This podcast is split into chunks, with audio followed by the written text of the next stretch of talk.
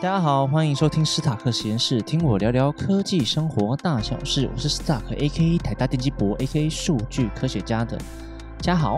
这礼拜呢，因为有一些不能说这礼拜了，这两周有一些生活重心上的改变。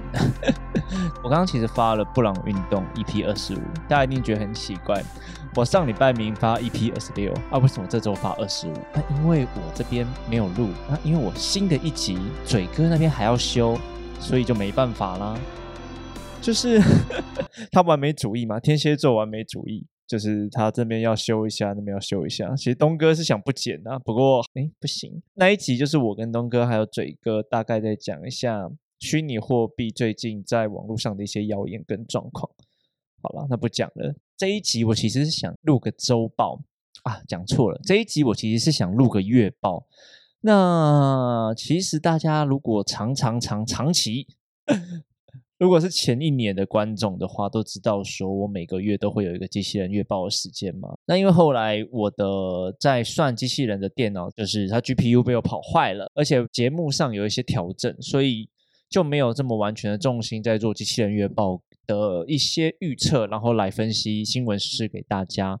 不过，所以我是想说，最近生活重心的改变，我可能没有那么多时间去访谈各行各业的人，所以就想说，哎，我月报是不是可以复活一下？但形式上可能可以不用像以前一样，我都在讲公司啦。因为其实如果都在讲公司的话，有些人听了也会觉得很无聊。那因为我最近这半年来，其实也不止半年，这七八个月我都有在写一周大事，所以我想说，哎，好像可以用 summary 的方式来跟大家讲一下我这一个月写的一周大事，然后来跟大家聊聊天。对对对，对啊，可以顺便跟大家聊聊天啊。先跟大家讲一下我生活重心的改变，就是我变成一般主科工程师嘛。但是我自己觉得护航一下自己。我觉得没有这么一般，问题是什么呢？因为我觉得我进来这边吼，这是我们老板跟大老板啊给我的自由度很大。那他也知道我在念博班的期间有经历蛮多创业的时期，我开了两家公司嘛，那也倒了两家。虽然说倒两家啦，不过那是我主观倒了两家。其实这两家公司呢，在工商行号生登记上。哎，都没有撤除。对我，我本人有一间还没撤除了啊，另外一间应该是撤除了啊，另外一间我我我股东的身份是撤除了，不过这两家公司都还在账面上呢，就是我的伙伴们都还在打拼，我自己先退出了，跳船。好了，那。因为我进来这间公司，他们想要我做的事情就是跟我最后这个创业比较有关。因为我就是在做一些智慧化的产业转型嘛。那我帮了医院那边，我之前有跟不知道有没有跟大家讲过，就是我帮医院那边写一些聊天机器人啊，还有一些线上医疗的服务系统，就是可以帮助。医院跟医生可以用更智慧化的方式来服务病人，来服务整个社会。所以我在做这个节目啊，还有我自己本身的一些专业专长，就是很希望说能够用科技的方式来帮助整个人类社会过得更好。那这家公司也是觉得，哎，我这个经历还不错，所以可以把。我在外面的经验带进公司，然后看能不能做出一些产品进来，帮助工程师们，让他们工作不要这么累，可以 work and life balance 一点，好不好？就是对。那我的生活刚虽然我一直在讲说什么生活重心上的改变，我觉得上下班的状况其实还好，跟我之前在创业的时候需要每天上下班的时间其实差不多，但就是缺少了一点自由了。对啊，这个时候是不是要学嘴哥一下，唱点歌？我给你自由，我给你自由，我给你全部、全部、全部自由。哦，啊，我看那个 Apple Podcast 的评论，有人跟叫嘴哥不要再唱了。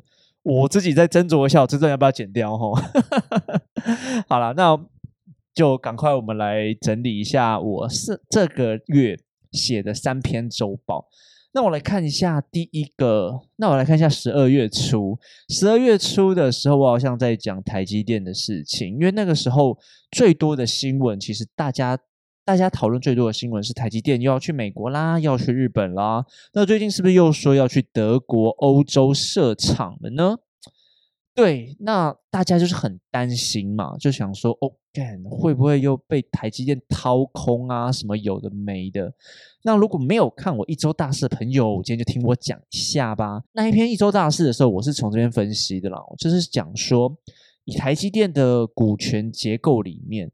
我们扣掉行政院的国发基金，我们会看到前几大股东都是银行，占比呢不外乎就是一些国外的投资机构，那他们就是收散户的钱去做投资，所以它集结起来是个蛮，也不能说蛮大的比例，它就是有一定的比例在那边。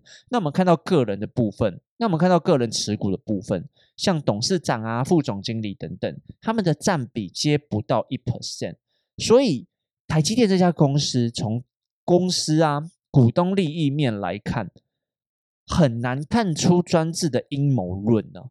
像是大同的家族斗争，或者是单一体系的利益独裁，在台积电的股权结构分散下，不太会有这种状况。如果真的要讲，那就是政府的国发基金。所以政府的声音，我想是有一部分能够影响台积电。所以。能够是不是能够说，哎，就是被民进党操控啊，或者是就是要卖台啊，把台湾的东西分给国外？我倒觉得不一定是啦，因为其实像张忠谋董事长之前就一直在说，哎，去国外发展是不可行的，很多状况下就是台湾才有可能发展起来。这几个月呢，其实又改变了风向，说自由贸易一事。这就是我之前在分析的东西，就是各国的民族主义意识提高，所以在全球局势的紧张状况下，像 COVID-19 这两年供让供应链大乱嘛，各国就在思考说会有什么更多的资源，我们在国内保存一点会比较保险，尤其那个晶片之乱呐。在科技化的背景之下，什么都用到晶片嘛，没有了这个东西，很多产电子产品根本就不会 work 啊。所以台积电在整个晶片市场中，我们占了六成左右，那当然会被视为一块肥肉嘛，大家就会来跟你合作啊。美美其名是合作啦，但是大家想一想哦，如果今天。不合作会怎么样？因为我们只有两条路嘛，合作跟不合作。合作我们现在看到了，等一下我们再讲。如果今天不合作的话，势必其他国家会从三星下手 g r o w f o u n d e r 下手。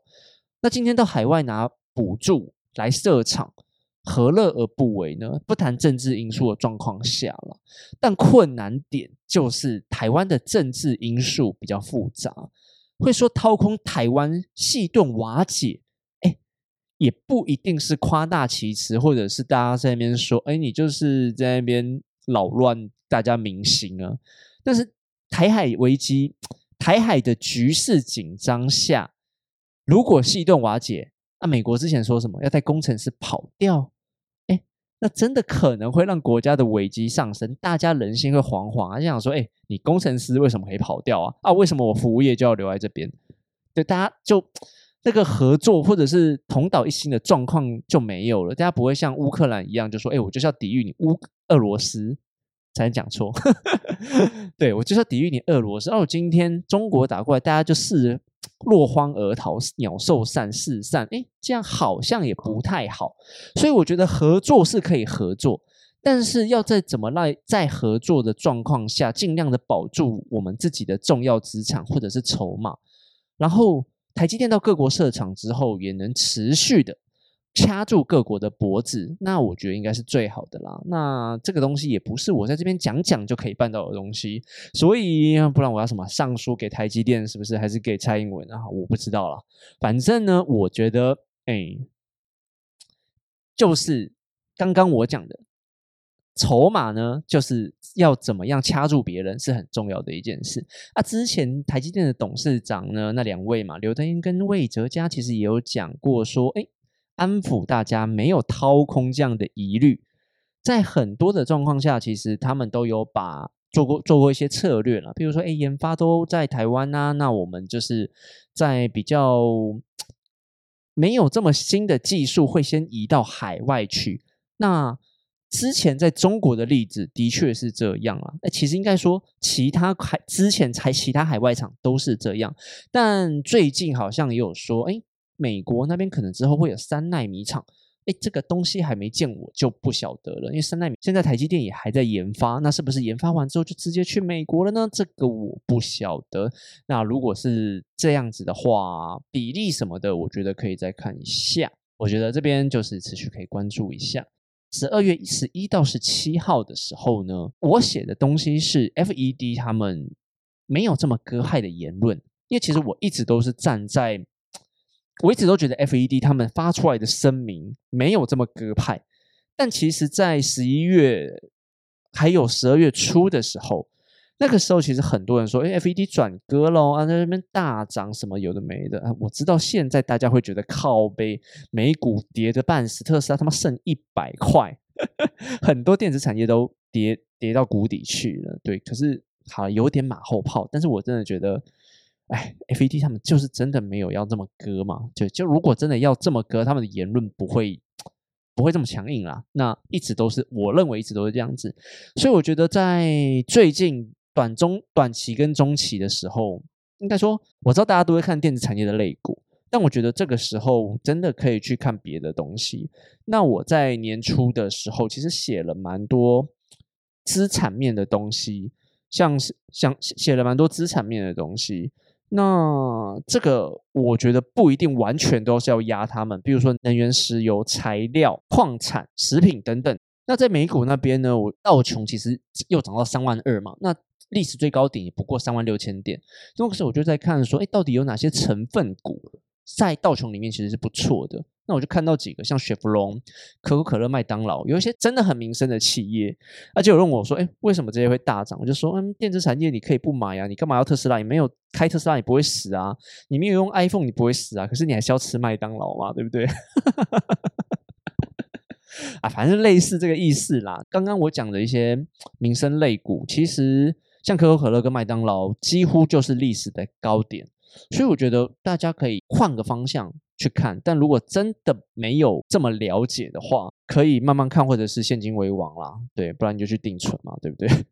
就是走更保险的一点投资，可能会比较好。月中的时候，其实另外一个最大的新闻，其实是中国那边的禁令。那那边的禁令，那个时候是说，哎，很多台湾的糕饼业啊，哎，怎么又这么奇怪被中国禁光了？那那个时候，其实两边的声音都有，有一派就像民进党他们就说，哎，都是中国打压啦，啊，有那边故技重施了，对不对？可是另外一边呢，他们会说。台湾厂商自己没有把那个表格，中国那边提供的表格好好填表，怪谁？啊，日本都没有被禁，为什么台湾的厂商会被禁？那后来有人一直翻出来啊，原本说台湾很多厂商是去申请什么包线面试，那就没过。那如果他们申请什么糕点啊、点心，哎，就会过。哎，到底是怎么样？我就觉得这两个说法也许都没有错。也许我这样讲完，就有人在荧幕前那边干给我说：“靠，要你这样讲跟没讲一样。”还有一点，我觉得大家可以讲一下。虽然很多资料，对我知道，就是大家会觉得说：“哎，你照实填表啊，或者怎么样，就就出去了嘛，应该会过。”可是今天像嘉德或者是其他其他的厂商说：“哎，人家就是要我们把一些配方机密给出去啊。”先论先不论大家信或不信了。但我觉得要不要写，要不要补件这件事情，还是厂商自己决定的。这自由市场，还有一些右派的资本主义，如果今天他们已经没有市场，没有钱赚了，他们一定会去填表嘛，对不对？他们不会让员工饿肚子或裁员，或让自己没钱赚啊。他们觉得赚的钱这样就够了的话，旁边的人要讲什么，对不对？而且另外一点。对岸其实应该来说还是我们的敌人吧？那今天他们招信力改，或者是发生什么事情的话，其实我觉得也难免呢。就是我们一直骂他们，啊，他们为什么要跟我们一起好好的做生意？所以其实他们要打压也是很正常，不用怪他们。我们也可以打压，只是我们没有而已，对不对？所以我觉得，嗯，这件事。乡民们也不用放这么大的力气在帮人家搞了，除非那是你自己的企业，那你自己如果企业你想要过去啊，你没有好好填表，那就是你他妈自己的问题了，对不对？你自己的问题啊，怪谁？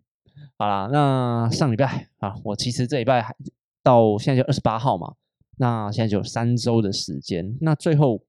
是上个礼拜我十七号到二十四号那一篇一周大事，其实就是写了那一周看到蛮多利空消息。大家都知道我其实比较多的持股都是在电子股啊，还有一些高科技成长股部分。之前我也有玩特斯拉，在玩一些区间嘛，做一些波段。那我在两百多的时候，那时候就出光了，有赚一点就出光了哈啊。然后之后啊就开始狂跌啊，特斯拉。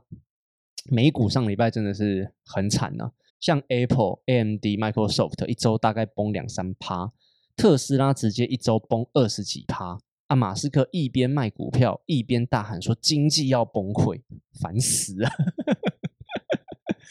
Twitter CEO 赶快吃一吃好不好？回来喊喊话，看会不会好一点。对啊，那特斯拉的话，其实最主要就是中国那边降价嘛，然后竞争太激烈啊。电动车跟智能车的部分，其实我觉得竞争这么激烈的状况下，慢慢的走向另外一个趋势了。它已经不是，它可能，那我只能说可能，它不是这一个市场上的唯一首选。现在很多的车车厂都已经有电动车跟智能，就是自动驾驶的东西出功能出来了。所以我觉得特斯拉或马斯克，他未来可能，我只能说可能，还有机器人跟植入人体的晶片这种新科技可以给他玩。因为我观察马斯克这个人，就是想要去研发，想要创新新东西。对，那如果他刚刚我上述讲的两个产品有不错的消息的话，靠马斯克的人格魅力还有冲劲，也许可能让特斯拉带来下一波浪潮。但我现在目前还看不出来，因为现在的利空消息真的太多了，像全球经济的不稳定、需求的降低，那特斯拉也有他妈自己的问题。哎，对，反正很问题很多了。现在我就算不讲特斯拉跌到谷底，近期很多科技公司的股价都碰到了半年线跟年线，理论上我只能说理论上是可以慢慢布局的。但现在我我之前一周大师讲完之后还在继续崩，所以大家可以看一下啦。但至少我觉得今天跟吴正生头聊了一下，我觉得半导体在长线来看，不是中长线哦，长线，长线来看，我是觉得可以布局的。原因是动作很大嘛。那我之前也写过一篇半导体的整个布局面的问题，大家都在慢慢的布局跟投资半导体。就算这半年，我一年我不敢讲，先不讲，这半年几个月。会一直跌下去好了，之后理论上会回收回来，因为这就是一个趋势，大家都会用到这个东西。经济不会永远在谷底的，好吗？好，那问题来了，如果今天大家拼命的投资设厂，在自己国家有没有机会会有产能过剩的问题？有可能。如果今天生产太多，需求还是没有拉上来，变成大家自给自足的状况下，有没有可能成长性没有大家想象的那么好？有可能。那怎么办？我也不知道，但我觉得还是可以投资的，因为现在的整个股价跟本益比的状况下，EPS 跟本益比来看的话，有有一些还是过高。但是以成长股来看，我认为很多科技股还是可以慢慢的去投资的啦。但如果大家不放心的话，就先不要去看科技成长股了，好不好？我之前也抛了一篇新闻，就是第四季，因为本第四季的电子产业、消费性电子产业应该是一个不错的一季。但是最近放出来消息都不好，所以大家就自己斟酌一下吧，要不要就去投资或布局这边呢？不要我说了你就去投资，我认为可以，但你自己可以去做做功课，好吧？最后呢，大家讲一下，说台湾的近期物价飞涨，蛋价他妈贵的不得了，大家都受不了啦。很多人看到日本的蛋价比台湾还要便宜的时候，就整个盐上炸裂啦。虽然官方还有一些民间企业，像普丰啊。就在那边解释说，因为哎，近期啊，因为国外进口的饲料比较贵，那产蛋率也供不应求。我忘记他是说天气冷还是天气热，就鸡蛋鸡生的比较少之类的了。有很多理由嘛，理由薄，就先把理由放一边就好了。我们当成这些理由都成立。像是饲料费啊，这几年的确是创新高。如果大家有去 Google 的话，你你们就去 Google 饲料费，会看到很多从二零二一吧，就一直在说饲料在涨，所以这件事是 true 的。但鸡的生产量这一点，然后说什么大家他把归因什么，哎，国内旅游很盛行啊，大家都很爱吃蛋。可是这个我之前好像在收一篇数据的时候，我有看到说鸡跟人的比例，其实台湾是比较高的，所以理论上。是台湾的鸡比较不会生蛋，日本的鸡比较会生蛋喽。哎，那我就不知道是怎么回事了。你们要不要鞭打他一下？我自己帮他想啦，我自己帮他想几个原因，是可能可能还有人力的或人力或者是其他成本的拉高。假反正问题可能很多啦，也不代表说。但但我觉得，就算这些问题通通成立好了，哇，我们全前面先说全部成立，但也不代表说蛋价拼命涨是合理的一件事。大家反而想看到的东西是厂商或者是政府，你们到底有没有想要去介入这件事情，然后来稳定蛋价？如果今天政府没有一个机构他妈在管这件事就算了，但问题是理论上农委会这个组织是要负责的，好不好？所以大家其实很不爽的是，你你出来就是农委会出来就是陈其仲出来就是一个理由，理由，理由，理由 A，理由 B，理由 C，按他妈要做什么？你不能就让我们说，哎，你鸡蛋你们就忍一忍嘛，对不对？这很贵呢，对不对？如果今天只有那些企业的话，要涨价要获利，大家去抵制。就我来看，其实蛋农、哎鸡农、蛋农啊，随便的，他们应该也不是寡头市场。如果今天要联合起来涨价的话，垄断市场的话，又是另外一回事了。可是看起来好像。也不是这么回事，反正我觉得里面妹妹嘎嘎很多啦。我今天一时半刻我也不知道，他妈的这要怎么解？我们人民就只能骂嘛。我大概收集了一下新闻资料跟数据，他妈我也不知道怎么办。好了，算了，那这个也没办法跟大家讲太多什么。最后补一个啦啊，这些材食材嘛，东西都一直飞涨嘛，对不对？像大成普丰啊、泰山台龙这些食品原料的概念股，大家可以参考一下哦。好了，我乱讲的。之前泰山也是因为其他原因，所以飙涨啊。我刚好有买到，虽然我买的很少。好，那大概就这样。第一次录月报，希望可以啦，好不好？就希望我看能不能赶快随便的青菜剪一剪，然后就上片。好，就这样。那如果大家喜欢我的节目，就欢迎来到我的 Apple Podcast 底下留言分享，好不好？我很需要你的分享跟私讯，跟我互动一下。好，那我们就这样，那我们下次见，拜拜。